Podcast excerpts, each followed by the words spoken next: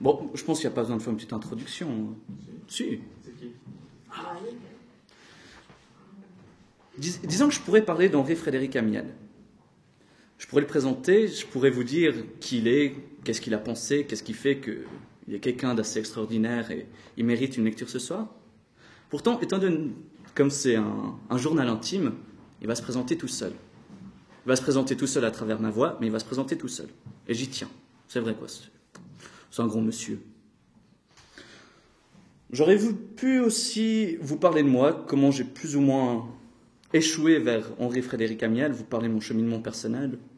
Mais là, encore une fois, été lui voler la palme. Alors, je crois que je vais commencer tout simplement dans le vif du sujet, à la date du 12 mars 1851, à 3 heures de l'après-midi pour être plus précis. Pourquoi ai-je envie de pleurer ou de dormir? Longueur de printemps, besoin d'affection. Je rentre d'une promenade par ce chaud soleil, d'une douce après-dînée qui pénètre les moelles. Tout paraît vide, vain, pauvre en vous, quand la nature parle d'amour. Les livres vous répugnent, l'action vous fait sourire de dédain. La musique, la poésie, la prière ont seul assez de tendresse pour correspondre avec votre secret désir. Elles sont le seul nid de duvet où l'âme endorlie et sensitive puisse se reposer sans se meurtrir. La science est trop dure, la distraction trop insensible, la pensée trop prompte. Heureux ceux qui savent chanter, ils endorment leurs souffrances. Ils recueillent leurs larmes dans un prisme de cristal. Mon compagnon de promenade est allé à son piano. J'ai ouvert mon journal. Il sera plus vite consolé que moi.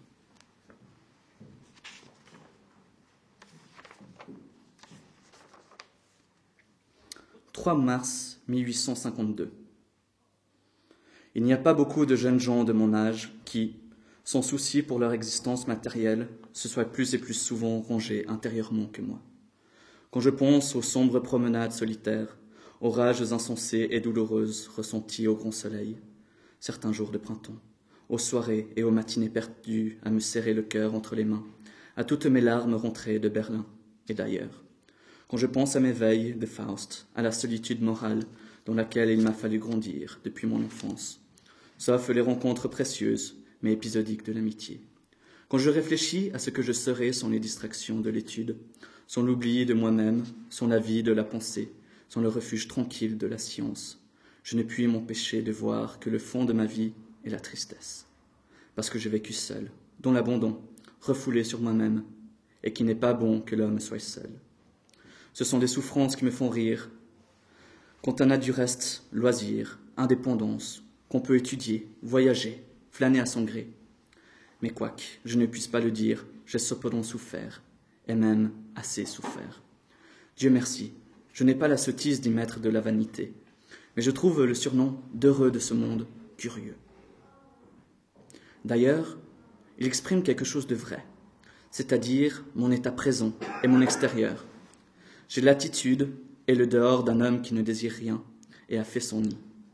Seulement, le monde prend trop souvent votre cuirasse pour votre épiderme, votre apparence pour votre réalité, et vous croit insensible parce que vous contenez votre sentiment.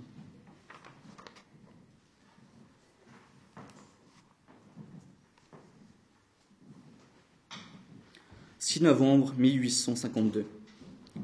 Je suis susceptible encore de toutes les passions, car je les ai toutes en moi. De bêtes féroces, je les tiens en cage, et on laisse, mais je les entends parfois gronder. J'ai étouffé plus d'un amour naissant. Pourquoi? Parce qu'avec cette sûreté prophétique de l'intuition morale, je les sentais peu viables et moins durables que moi. Je les ai étouffés au profit futur de l'affection définitive. Les amours des sens, de l'imagination, de la sensibilité, je les ai pénétrés et rejetés. Je voulais l'amour central et profond. J'y crois encore. Et tant pis pour l'honneur du sexe féminin, si j'ai tort. Je ne veux pas de ces passions de paille qui éblouissent, consument ou se dessèchent. J'appelle, j'attends et j'espère encore le grand, le saint, le grave et sérieux amour qui vit par toutes les fibres et par toutes les puissances de l'âme. Toute femme qui ne les comprend pas n'est pas digne de moi. Et si je dois rester seul, j'ai mieux emporté mon espérance et mon rêve que de mes alliés mon âme.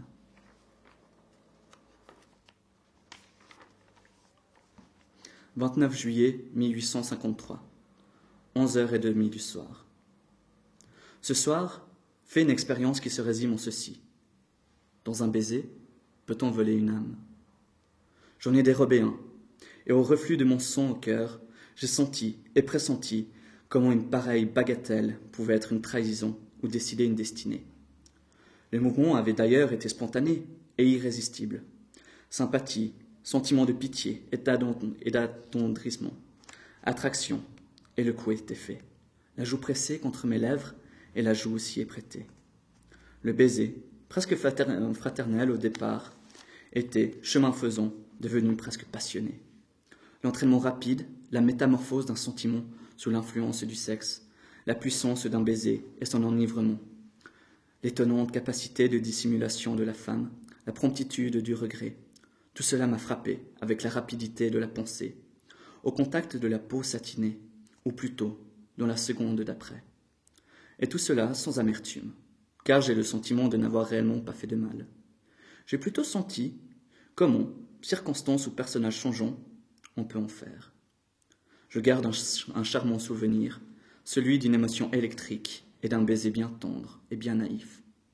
Il n'avait point l'ardeur de la fièvre, mais le parfum de la rose, innocent, amoureux et vif. Je ne me le reproche point, et je l'embaumerai dans ma mémoire comme ces raretés que le pèlerin, au retour de ses voyages, range parmi ses objets précieux.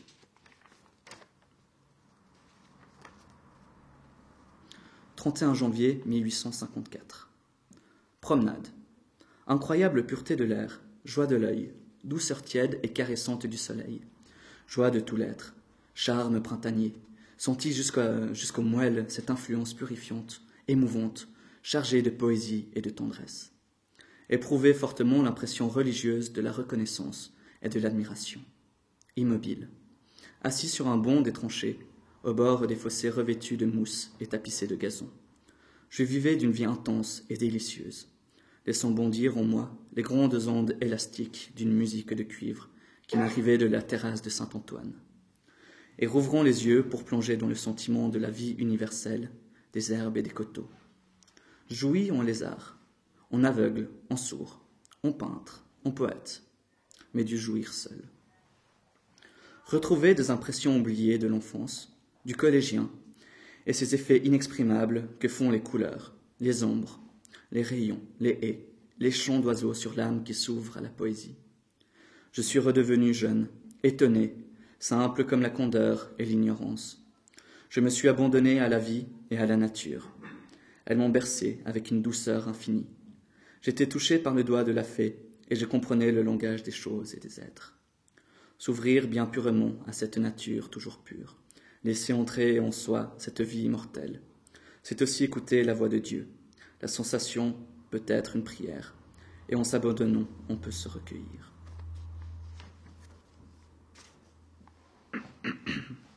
« 29 mars 1854. Avec mon habitude de m'observer froidement, et comme un non-moi, je sentais vivre les diverses régions de mon cerveau, en dessous de mon crâne. Je sentais comme une sourde vibration maladive semblable à celle produite par la chaleur sur une substance molle qu'elle pénètre. Puis de légères contractions, superficielles ou profondes, affectant l'ensemble ou certaines parties, les tempes et l'arrière-tête. Puis une tension pénible du centre même de l'encéphale. Un léger effort de composition que je dus faire de quatre à six heures m'a pour ainsi dire meurtri et comprimé. Ma fibre nerveuse, sans élasticité, ne pouvait reprendre son jeu et son état normal une émotion pénible, une sensation un peu forte, une tension de la volonté, de la vue, de l'oreille, dépasse mes forces actuelles. Je marche, mange, dors bien. Je ne me sens pas de lassitude musculaire, et néanmoins, je suis sans force. Tous les actes de vitalité et de virilité me paraissent loin de moi et presque inaccessibles. L'enfant, le jeune homme, l'homme me font envie et je les regarde passer comme des images de ce que je ne suis plus. Tout superflu de vue, de vie m'est retiré, et même beaucoup du nécessaire. Cette impression d'appauvrissement, de caducité, d'impuissance est singulièrement mélancolique. Au moment de récolter, le moissonneur s'affaisse sur son sillon, la malaria l'a touché. J'ai trop aimé la vie de la pensée, j'en ai trop fait mon refuge, mon asile, mon lieu fort. C'était un peu mon idole secret. Elle se brise. La main de Dieu est sur moi et m'éprouve. Dieu me laisse tout le reste aisance, loisir, indépendance, entourage de famille, position. Il ne m'interdit qu'un arbre du jardin, l'arbre de la science. Heureusement, il reste l'arbre de vie. Renonce-toi, prends ta croix, détache ton cœur de tout ce qui peut te perdre. Apprends à te contenter de peu et savoure les fruits de l'arbre de vie. La seule chose nécessaire. Fais cela et tu retrouveras le calme. Acquiesce, incline-toi, soumets-toi. Pas d'agitation, de résistance, de colère, d'amertume, d'abattement. Ce que Dieu fait est bien fait, et sa volonté est ton bien.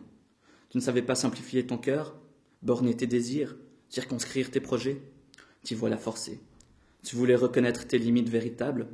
En voilà qui ne se laisse pas contester. Tu étais inquiet, turbulent, changeant, ambitieux. Voilà de quoi te rendre plus facile l'humilité et la modération. 16 avril 1855. Éprouvé ce matin la prodigieuse influence du climat sur l'été de l'âme.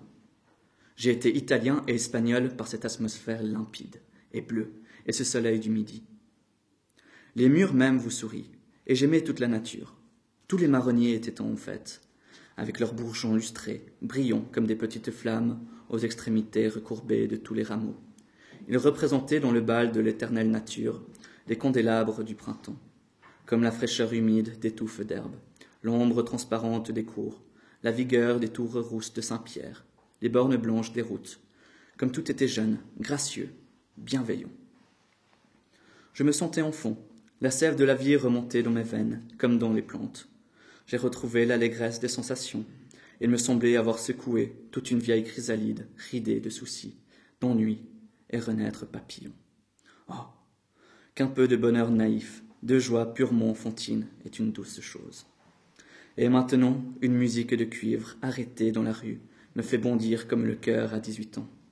C'est l'enivrement perpétuel, le pétillement de l'espérance dans l'aïe rosée du présent, l'état de la jeune fille qui entre dans le jardin enchanté de la vie, l'état amoureux. Je suis encore jeune, merci mon Dieu. Il y a eu tant de semaines et de mois où je me suis cru un vieillard. Venez, poésie, nature, jeunesse, amour, repétrissez ma vie de vos mains de fée, recommencez en moi vos rondes immortelles. Chantez vos mélodies de sirène, faites-moi boire à la coupe de l'immortalité, ramenez-moi dans l'Olympe de l'âme, ou plutôt, point de paganisme. Dieu de la joie et de la douleur, fais de moi ce que tu voudras. La tristesse est bonne, et l'allégresse est bonne aussi. Tu m'as fait passer par l'allégresse, je l'accepte de toi, et je te rends grâce.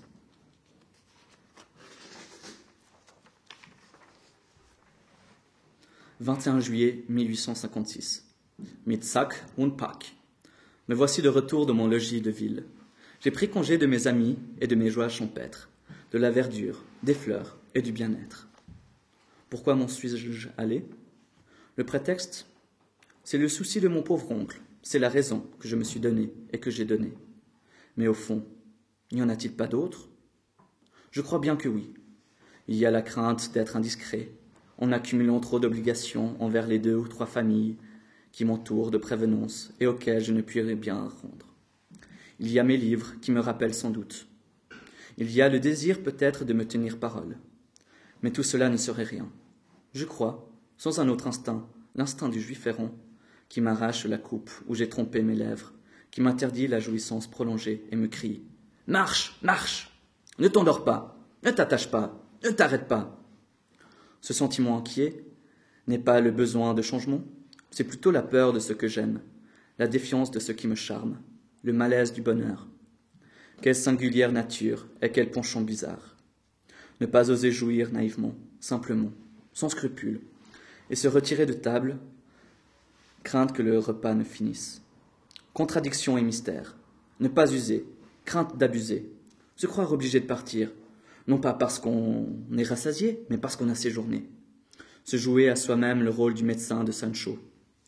Je suis bien toujours le même, l'être errant, sans nécessité, l'exilé volontaire, l'éternel voyageur, l'homme sans repos, le vagabond bohème.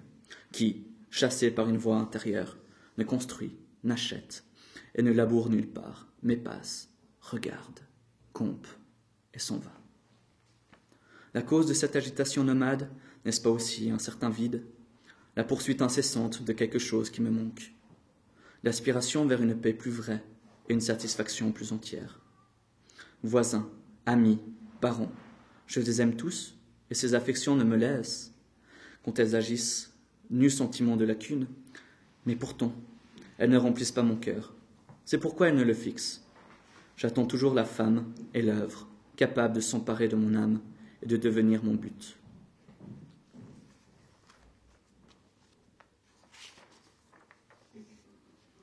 Vendœuvre, 17 juin 1857.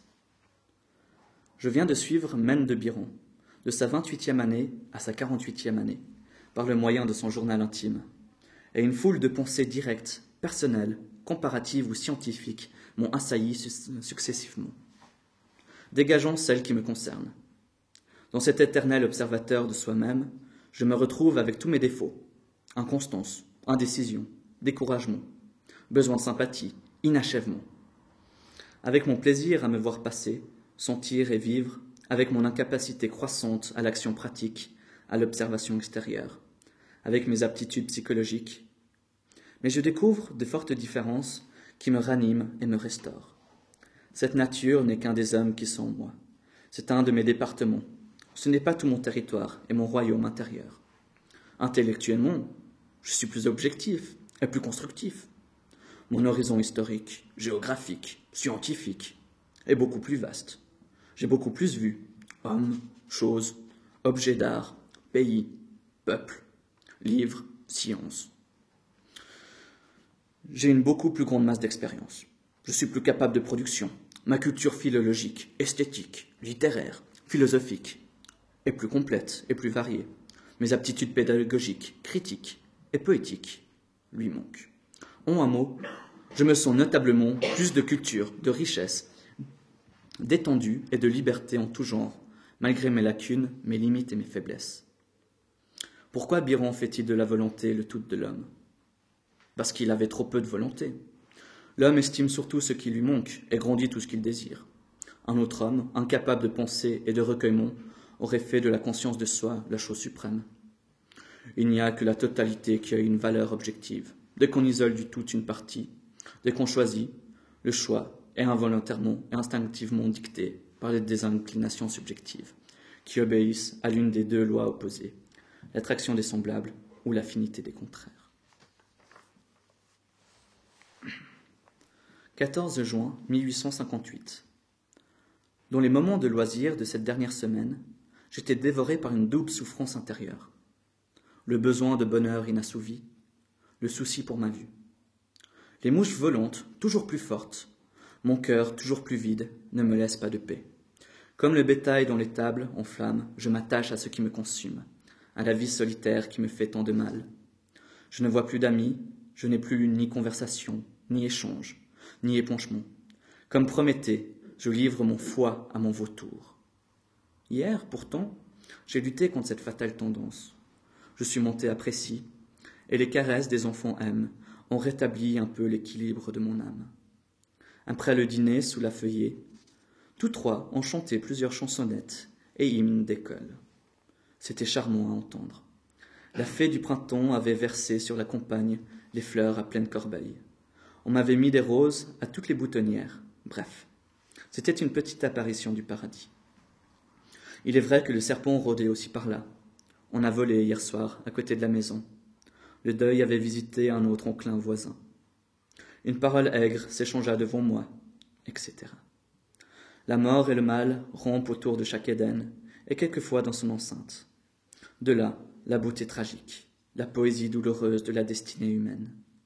Des fleurs, des ombrages, une vue admirable, un soleil couchant, verdeur, joie, grâce, émotion, abondance et sérénité, tendresse et chanson. Voilà la beauté, puis les dangers du présent et les trahisons de l'avenir. Voilà l'élément pathétique.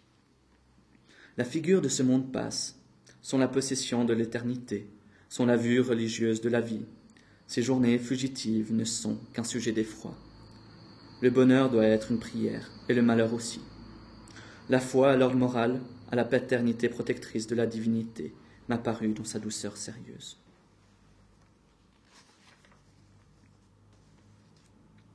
17 juillet 1859. Pourquoi ne me parlez-vous jamais de vous qu'au passé me demanda LH. Il semble que vous êtes défunt. En effet, répondis-je, je n'ai ni présent ni avenir. C'est en effet une preuve de ma faiblesse et de ma ruine que cette tendance de vieillard à ne vivre que de souvenirs rétrospectifs, à n'avoir point de volonté et à me passer de projets. Tu n'es qu'une lâche élégie, et ce désintéressement pusillanime n'est qu'une sybaritisme coupable, et la couardise d'une démission interdite. Pourquoi toujours du bavardage et de la phrase, des regrets ou des bâillements, et jamais une action? Pourquoi ces flagellations hypocrites qui ne suivent aucun amendement? Pourquoi ces admonitions vaines, ces simagrées de repentir, cette gesticulation dans le vide, sinon pour t'abuser toi-même, pour te donner l'illusion du mouvement et le décorum de la vie morale? En fait, tu ne payes ta conscience que de grimaces, ton bon sens que d'apparence, tu t'agites sans bouger, tu essaies toujours de tromper ta douleur ou tes besoins. Et tu dissipes à tout prix le sérieux qui t'obsède. En réalité, tu as peur de vivre. Vouloir est pourtant un supplice, agir une agonie, et tu t'efforces à tout prix de dormir. Et pourtant, suivant la loi fatale, c'est justement la volonté qui seule t'apaise, et l'action qui seule te satisfait. Tu as l'horreur de ce qui t'est indispensable, et tu exècres ce qui serait ta guérison. Ainsi, toujours et partout, le salut est une torture, la délivrance est une mort, l'apaisement est dans l'immolation. Il faut, pour recevoir sa grâce, baiser le crucifix de fer rouge. Bref, la vie est une série d'angoisses, un calvaire qu'on ne monte qu'en se meurtrissant les genoux. On se distrait, on se disperse, on s'abêtit pour être dispensé de l'épreuve, on détourne les yeux de la via dolorosa. Et il faut toujours y revenir, il faut reconnaître que chacun de nous porte en soi son bourreau, son démon, son enfer, dans son péché, et que son péché, c'est son idole, et que cette idole qui séduit les volontés de son cœur est sa malédiction.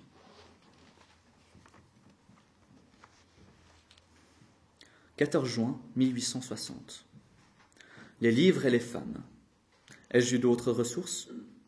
Et encore, j'ai dû rechercher les livres, tandis que les affections féminines m'ont recherché. Qu'est-ce qui électrise, vivifie, console, bénit, inspire, conseille, encourage comme une femme? Qu'est-ce qui soigne, relève, supporte, guérit, apaise le corps souffrant ou le cœur malade, ou l'esprit troublé comme la main, la voix, le souffle, ou le regard d'une femme aimante? Quand je pense à tout ce que nous devons à ce sexe, je suis ému. Que je pense à tout ce que, nous pouvons lui faire souffrir, je suis troublé. Quand je pense à tout ce qui sommeille en lui et peut fleurir sous l'influence virile, j'éprouve une sorte d'enthousiasme. Je sens un monde nouveau.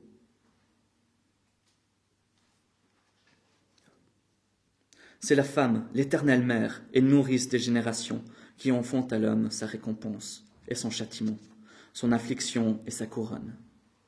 Heureux qui a trouvé la femme forte et pure, enthousiaste et courageuse, fidèle et sainte, la compagne de ses jours et de ses nuits, l'appui de sa jeunesse et de ses vieux ans, l'écho de sa conscience, l'auxiliaire de ses travaux, le baume de ses peines, sa prière, son conseil, son repos, son auréole. En elle, il a la nature entière. Il incarne sa poésie, il fixe son inquiétude, il réalise son rêve. Le vrai mariage est une prière, c'est un culte, c'est la vie devenue religion, car il est à la fois nature et esprit, contemplation et action, et il participe visiblement à l'œuvre infinie par le travail, la fécondité et l'éducation, ces triples semailles de l'esprit et de la vie. 17 mars 1861. Cet après-midi, une longueur homicide m'a ressaisi. Dégoût et lassitude de la vie, tristesse mortelle.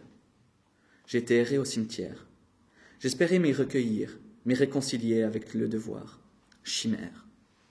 Le champ du repos lui-même était devenu inhospitalier. Des ouvriers grattaient et enlevaient les gazons. Les arbres étaient secs, le vent froid, le ciel gris. Une aridité prosaïque et profane déshonorait l'asile des morts. J'étais frappé de cette grande lacune de notre sentiment, le respect des trépassés, la poésie des tombeaux, la piété du souvenir. Nos temples sont trop fermés et nos cimetières trop ouverts. Le résultat est le même, l'âme agitée, tourmentée, qui voudrait, hors de la maison et des misères quotidiennes, trouver un lieu où prier en paix, où répondre devant Dieu ses angoisses, où se recueillir en présence des choses éternelles, ne sait chez nous où aller. Notre Église ignore ses souffrances du cœur, elle ne les devine pas. Elle a peu de prévenance compatissante, peu d'égards discrets pour les peines délicates, nulle intuition des mystères de la tendresse, aucune suavité religieuse. Sous prétexte de spiritualité, nous froissons des aspirations légitimes. Nous avons perdu le sens mystique. Et qu'est-ce qu'une religion sans mysticité? Une rose sans parfum. Nous disons toujours repentance, sanctification, mais adoration et consolation sont ensuite deux éléments religieux essentiels, et peut-être devrions-nous leur faire plus de place. 12 novembre 1861. Bilac, dit Mustapha, dit Caporal Trim, dit Susan. Autrement dit, notre petit chat zébré vient de sauter sur ma plume qui traçait la date et m'a fait faire toute la tâche possible dans cette page. Actuellement, il est en arrêt et cherche à comprendre cet art maudit inventé par Cadmu. Dans sa colère d'y perdre sa peine, il griffe encore, mais ô douleur Il glisse sur le bord du pupitre, entraîne l'anthropologie de Fichte et tombe avec le philosophe, en faisant une mine de naufragé. Sa honte me délivre de lui, et il va sur mon sofa faire d'énormes cabrioles à la poursuite impossible de sa queue. C'est un vrai tourbillon. Mais je suis mécontent de moi. Hier, couché à dix heures, parce que les yeux me cuisaient. J'espère être levé à six heures ce matin, je ne me suis réveillé qu'à sept heures et demie. Ainsi, dormi comme un enfant, comme un loir, comme une marmotte. Quelle vie mal employée que la mienne, par sottise, par mollesse et par timidité. Beaucoup lu et travaillé jadis, beaucoup dormi et flâné maintenant. À quoi le tout a-t-il servi? Décidément, Billac est fou de gaieté. Il met tout son dessus-dessous, parmi les livres, les papiers entreposés sur ma table ronde au tapis rouge. Il a précipité l'amour de Michelet et jongle avec les quatre fers en l'air, avec une enveloppe bleue. Billac et de ces chats qui, les livres rongeons, se font savants jusqu'aux dents. La chasse continue et recommence avec mille ruses, bons, dos rond, entrechats et pirouettes. C'est vraiment risible. À peine si les écoliers s'amusent plus à cœur joie. Mais cet écolier-ci est muet. Il manque à ses ébats le rire, le rire vivant, joyeux, sonore. Et à tout prendre, ces jeux muets ont encore l'air plus faux qu'autre chose. Le mutisme est sinistre.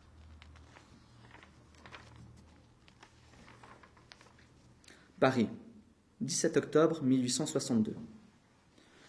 J'ai vu combien j'ai changé depuis une dizaine d'années, et comme la volupté ou la curiosité des sens a augmenté de prise sur moi.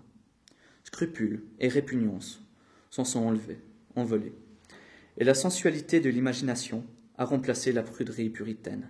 Bref, je comprends mieux le culte du plaisir, la religion de Vénus et de Bacchus, le paganisme naïf et joyeux. Je sympathise mieux avec le Tannhauser et Helios depuis que je sens la force sophistique et décevante de la tentation et que je résiste moins à la bonne nature de Montaigne. Dans ma pauvre petite sphère, je suis assis comme Renaud dans les jardins d'Armide. Je fuis la peine, la lutte, l'héroïsme, et je file en efféminé la quenouille d'Omphale. La victoire sur la chair, sur le monde, sur le péché, c'est-à-dire le triomphe de la croix, le couronnement du martyr, la glorification de la douleur.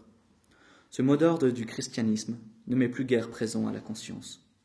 Je vais suivant le regard de mes yeux et l'instinct de mon cœur, à l'aventure, à l'abandon, son principe ferme, son conviction, sceptique indolent. Ma punition, c'est la faiblesse et l'impuissance. Me voici revenu à l'épicurisme de l'époque impériale, à la mollesse de la décadence.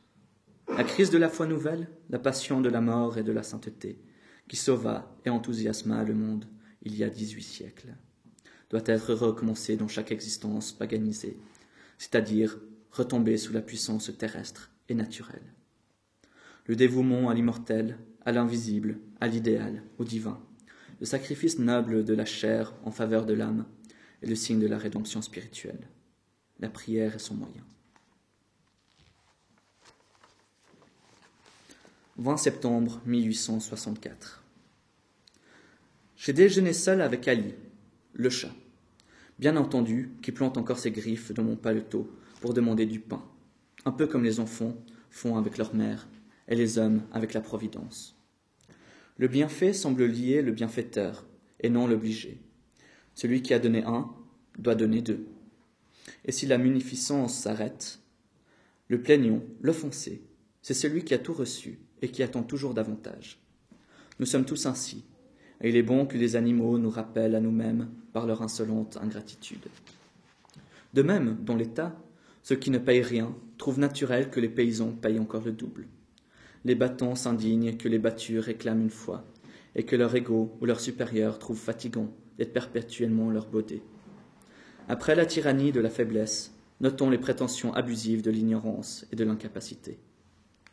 Les enfants, les sots, les voyous, se font un titre de leur infériorité pour gouverner le monde, comme mon chat de sa dépendance pour égratiner la main qui le nourrit.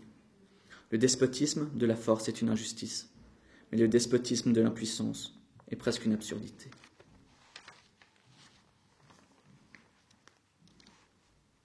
« 29 janvier 1866, 9 heures du matin. Qu'est-ce qui fait que le charme de cette existence en apparence si dénuée et si vide? La liberté.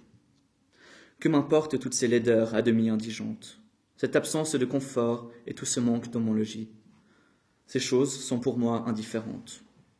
Je trouve sous cette toiture lumière, tranquillité, abri. Je suis à proximité d'une sœur et de ses enfants que j'aime. Ma vie matérielle est assurée. C'est assez pour un célibataire. D'ailleurs, quelques bons cœurs ont visité ma mansarde. Des enfants y ont joué. J'y ai des souvenirs. Elle n'est donc point inhabitable. Et peut-être la quitterai-je, moins froide de mon qu'il me semble. Ne suis-je pas d'ailleurs un animal d'habitude, plus attaché aux ennuis, connus qu'amoureux des douceurs inconnues Je suis donc libre, sans être mal. Donc, je suis bien ici. Et je serais un ingrat de me plaindre. Ainsi, ne le fais-je pas, et je souhaite à quatre-vingt-quinze personnes sur cent d'être aussi bien partagées que ne l'est ma paresse. C'est plutôt mon cœur qui soupire et qui voudrait plus ou mieux. Mais le cœur est un glouton insatiable, on le sait, et d'ailleurs qui ne soupire pas. C'est notre destinée ici-bas. Seulement, les uns se tourmentent pour se satisfaire, sans y réussir. Les autres anticipent sur le résultat et se résignent en faisant l'économie d'efforts, stériles et infructueux. Puisqu'on ne peut pas être heureux, pourquoi se donner tant de peine? Il faut se borner au strict nécessaire, vivre de régime et d'abstinence, se contenter de peine et ne mettre de prix qu'à la paix de la conscience, au sentiment du devoir accompli. «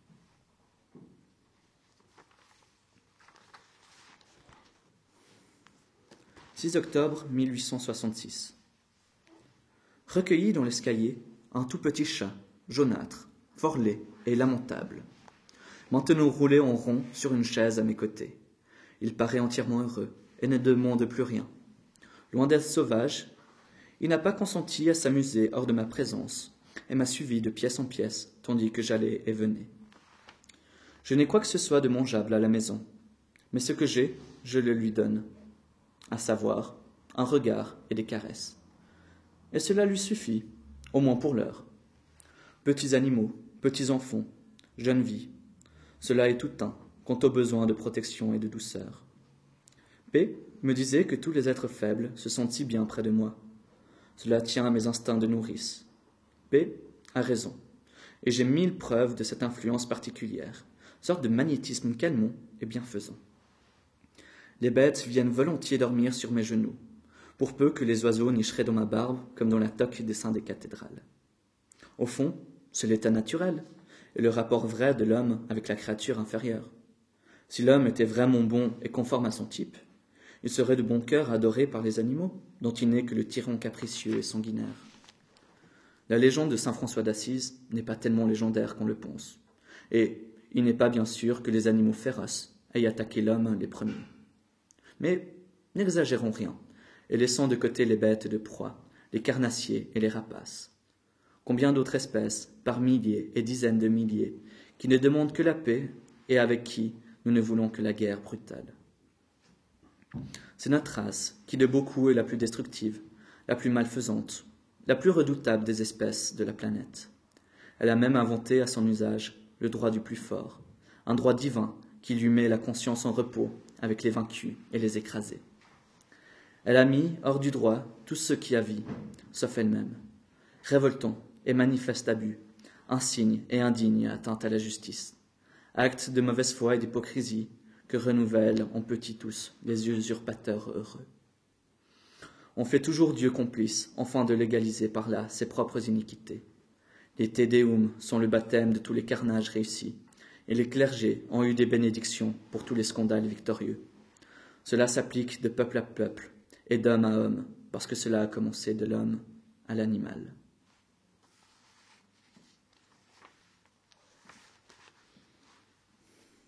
11 janvier 1867.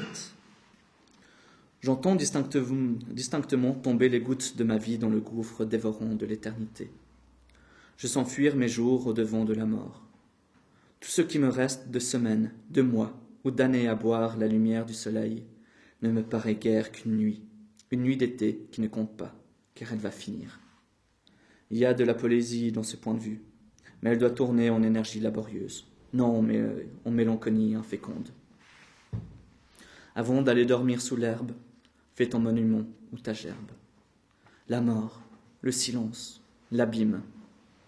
Effrayant mystère pour l'être qui aspire à l'immortalité, au bonheur, à la perfection. Mon Dieu, où serais-je demain, dans peu, dans peu d'autres choses? C'est un peu l'inconvénient d'une beauté et d'une stature qui attire les regards. D'ailleurs, citadine, jusqu'aux moelles, et dépaysée dans la grande nature qu'on trouverait volontiers mal élevée. Aussi, ne se dérange-t-on pas pour elle, et l'on parade sur la montagne avec sa petite toque et son imperceptible ombrelle, comme sur un boulevard. C'est un des genres de touristes si comiquement croqués par Topfer. Caractère, l'infatuation naïve, patrie, la France, point d'appui, la mode, de l'esprit, mais il manque l'esprit des choses, l'intelligence de la nature, le sentiment des diversités extérieures, et des droits de la vie à être ce qu'elle est, à sa manière, et non à la nôtre. Ce ridicule tient au même préjugé national qui fait de la France l'empire du milieu et fait négliger aux Français la géographie et les langues. Le vulgaire citadin français est d'une bodinerie délicieuse, malgré tout son esprit naturel, parce qu'il ne comprend que lui-même. Comme certains moines de l'Athos, il vit dans la contemplation de son nombril. Son pôle, son axe, son centre, son tout, c'est Paris. Moins que cela, le ton parisien, le goût du jour, la mode. Grâce à ce fétichisme bien organisé, on a des millions de copies d'un seul patron original, et tout un peuple manœuvront comme les bobines d'une même manufacture, ou comme les jambes d'un même corps d'armée. C'est admirable et fastidieux. Admirable comme puissance matérielle, fastidieux pour le psychologue.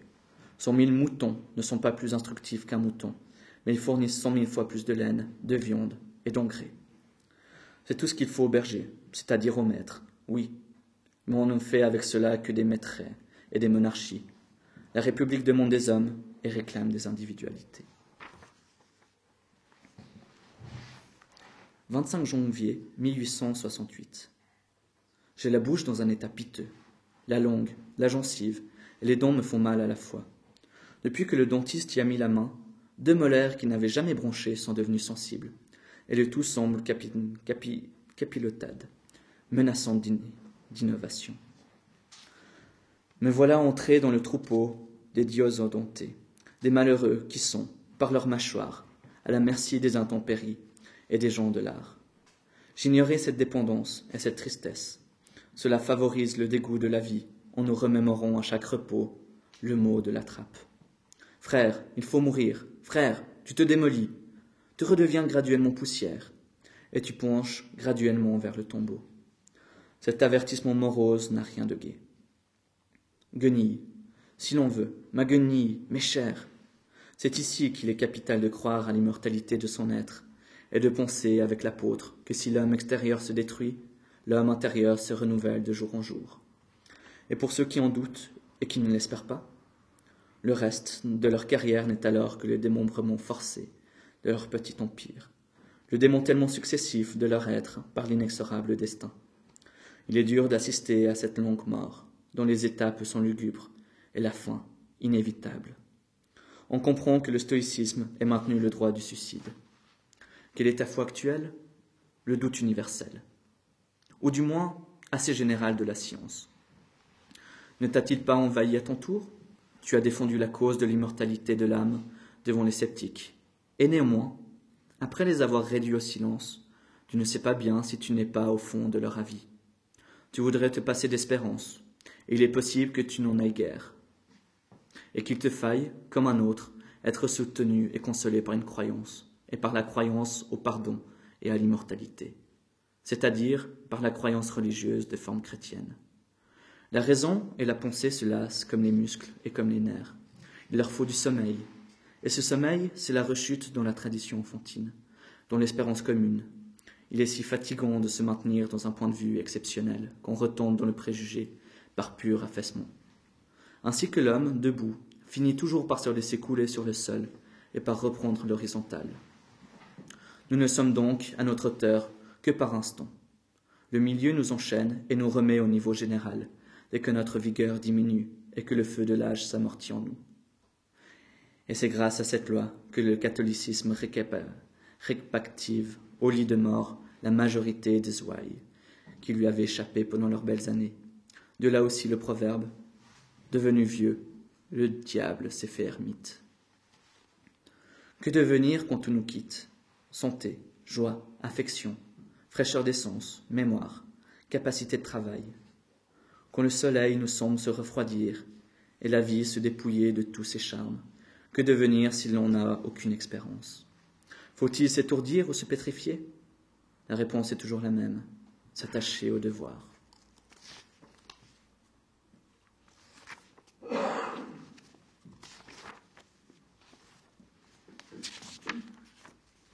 15 avril 1870. Je suis humilié de recommencer la série des misères hivernales. Coryza, rhume, fatigue, du cerveau et des reins. Est-ce que la santé ne veut donc plus avoir que des sourires intermittents?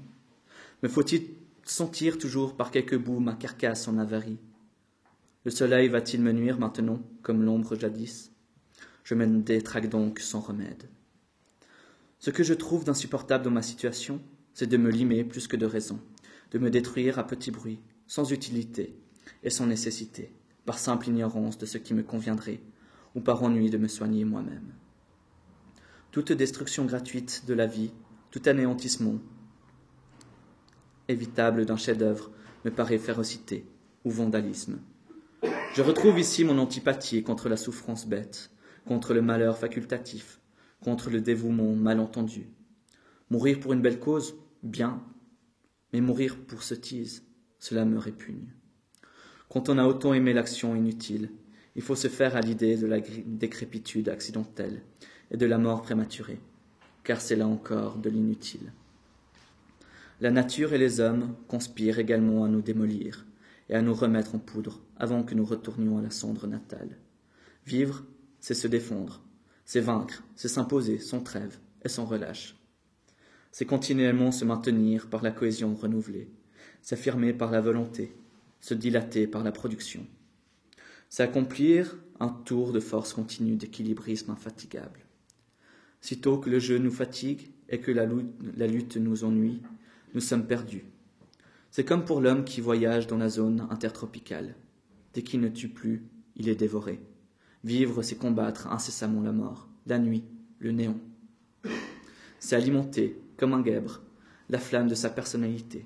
C'est être le protecteur de cette individualité fantasmatique, le griffon de ce trésor imaginaire, le custode consciencieux de cette âme dont la douleur seule nous atteste l'existence, mais qui n'a pas plus de consistance qu'un rêve tenace et qu'un cauchemar chronique.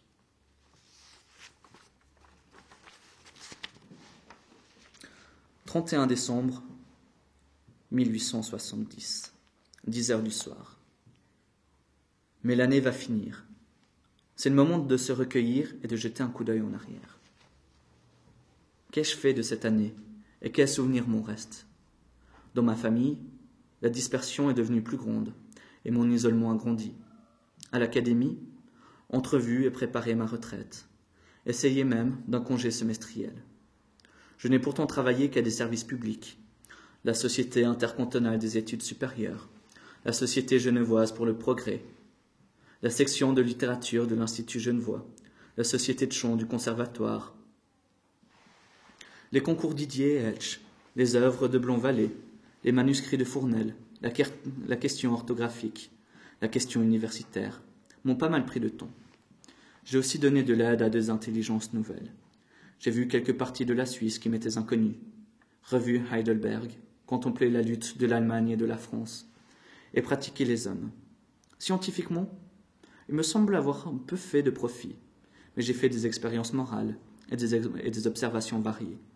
J'écris bien des lettres, assez de vers, plusieurs rapports, et j'en ai imprimé un assez substantiel dans sa brièveté. N'importe.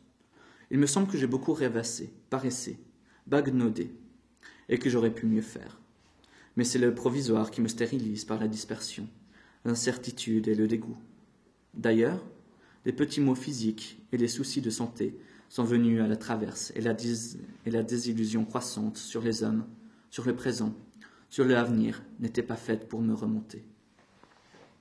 Ce qui me laisse encore l'impression la plus douce, ce sont des preuves d'attachement ou de gratitude, des témoignages d'estime ou de sympathie. Je crois même que je ne tiens plus qu'à cela. Or, ce cordial ne m'a pas été refusé. Si j'ai vu se refroidir plusieurs de mes relations, j'ai appris à connaître quelques nouvelles âmes, et j'ai pu sonder quelques nobles cœurs. Ce que j'ai complètement négligé, c'est ma réputation littéraire et mon crédit dans la famille. Mon inertie sur les deux points a été entière, par insouciance d'une part et par fierté de l'autre. Tu n'aimes pas à disputer ce qui se refuse, parce que tu veux être indépendant des choses et des gens du dehors. En somme, l'année a été passable, et c'est plutôt toi qui as manqué à la fortune que la fortune à toi. Ton défaut a toujours été le même, l'indolence et l'apathie du vouloir. Et la cause? Le doute intérieur, la non-évidence. Ce qui est fait est fait, disait Jacob fidèle. On fera mieux une autre fois. Pour le moment, rendons grâce. Minuit s'approche. La Saint-Sylvestre va expirer. Il serait plus agréable d'être avec des âmes sympathiques, mais mieux vaut encore être seul qu'avec des indifférents. Est-ce que je hais quelqu'un? Non. Je puis donc remercier Dieu et m'endormir en paix.